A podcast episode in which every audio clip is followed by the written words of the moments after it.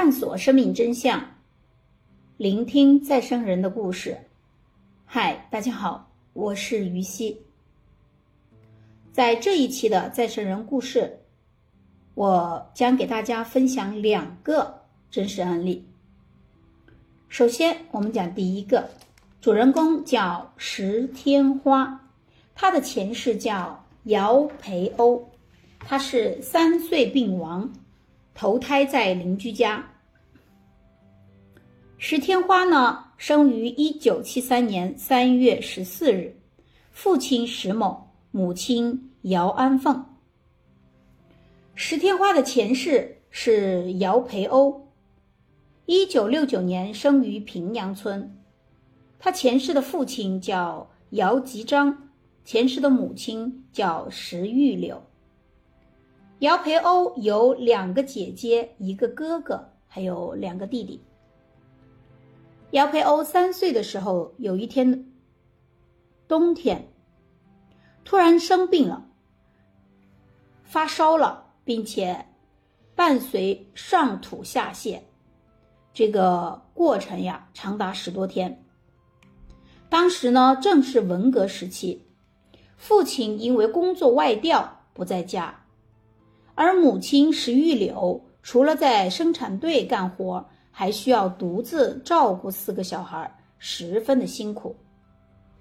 非常不幸的是，那段时间石玉柳自己也是因为眼睛痛啊而发作，终日疼痛难忍。有一天，他非常极度不耐烦地对病了十多天但仍不见好的女儿裴欧说了一句气话。要死就死，别再拖累我了。又过了几天，石玉柳正在楼下忙，突然听见楼上的裴欧连续叫了“娘娘”，他也没当回事儿。等忙完所手上所有的活儿以后，再上楼看的时候，裴欧已经断了气。第二年。姚培欧的灵魂在邻居石家转成一个小女孩，叫石天花。小天花从会说话起就开始谈前世。两岁的时候，她拉着妈妈的手去了前世家，现场认出了前世的爷爷、哥哥和两个姐姐，但见到上一世的妈妈石玉柳时。他有些害怕，不敢叫他。后来，小天花又多次去前世家，直到十一岁，呃，他才敢称呼石玉柳为妈妈。如今已八九十岁的石玉柳，回忆起当年姚培欧生病时，自己没有用心照顾，十分的内疚，老泪纵横。石天花的女儿吴离说：“我有两个外公，两个外婆，都是亲的。如此看来，石天花呀，他的两个对自己一样亲的家是非常非常的幸福，还有他自己也是非常非常的满意。他在前世家里得到前世父母和所有兄妹啊的完全接纳。”逢年过节、婚丧嫁娶，大家就像亲生兄弟姐妹一样往来。好，第二个再生人的故事，主人公叫杨孝月，他的前世叫姚真佑。杨孝月呢，是一九四六年十一月八日中午生于通道县。桐木村，它是紧挨着马田村的。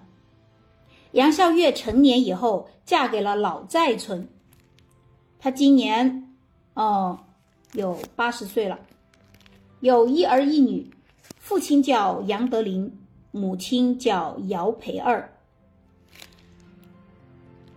杨孝月的前世呢叫姚真佑，住在马田村，是。家中的独子，他前世呢是因病去世的，死之前呢已订婚。他还有一个姐姐叫姚培秋，比他大四岁。杨孝月直到七岁仍然不记得前世的任何事情。这一年，他上山时碰见一位妇女，一见到她。杨笑月立刻恢复了他前世的记忆，并称呼她为妈妈。他告诉这位妇女，自己的上辈子是姚真佑，又说起他前世的事情。虽然是初次见面，但这个妇女现场还是确认了这个七岁的女孩就是几年前自己死去儿子的转世。杨孝月恢复前世记忆以后呢，开始大量的讲述他的生前世生平。杨孝月回忆说，他前世杨幼珍病死以后，看见有几个鬼差来抓自己，但自己不想走，可身不由己。到了阎王殿，阎王说：“你的寿限到了，虽然只有二十岁，但也必须死。”你回原籍去投胎吧。于是杨真佑的亡魂被押回了故乡投胎。走到一个地方的时候，有鬼差给投胎的鬼喝井水。这个井水呢是自愿喝的，但几乎没有鬼敢喝。可姚真佑他的灵魂喝了。鬼差押着姚真佑的亡魂回到原籍，但却暂时无胎可投。姚真佑的灵魂住进了自己的墓中，他白天钻进墓中棺材，躺在自己的尸体上玩耍、睡觉。下午五点多，他就出来活动。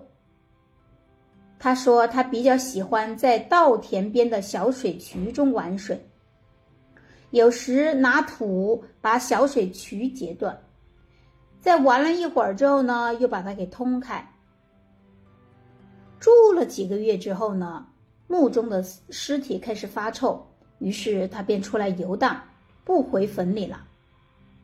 他虽然行动自如，啊，也能移动物体，但是很神奇的是，他却无法看见自己。他只能在月光皎洁的时候，也就是月亮出来有月光的时候，他可以清晰看见自己的影子。他说他可以看见其他的鬼和生人，但是呢，他没有尝试过和他们说话，感觉自己好像不可以说话。姚真佑的亡魂在村外游荡时，尽量避开生人，但有一天。他碰见一个人上山砍木棍做，呃种瓜的架子。于是呢，他看见这个人之后呢，心生欢喜，就跟这个人回家了。而这个人恰恰就是他今生的爷爷，叫杨桥梁。回家以后，他住在门后，仅仅住了两天。哎，然后呢，他就扑向妈妈的肚子，钻了进去，里面很温暖，但什么也听不见，看不见。入胎的第二天，杨孝月他就出生了。杨孝月的今生家人对他十分的宽容，没有给他喝红鲤鱼汤，也不限制他去前世的家。他的奶奶还杀了一只大公鸡，陪他一起前去看望他前世的母亲。杨孝月也经常独自去他前世的家，有时前世家里没人，但他也能凭前世的记忆找出藏在某个地方的钥匙，自己打开门进去，就好像回到自己家一样。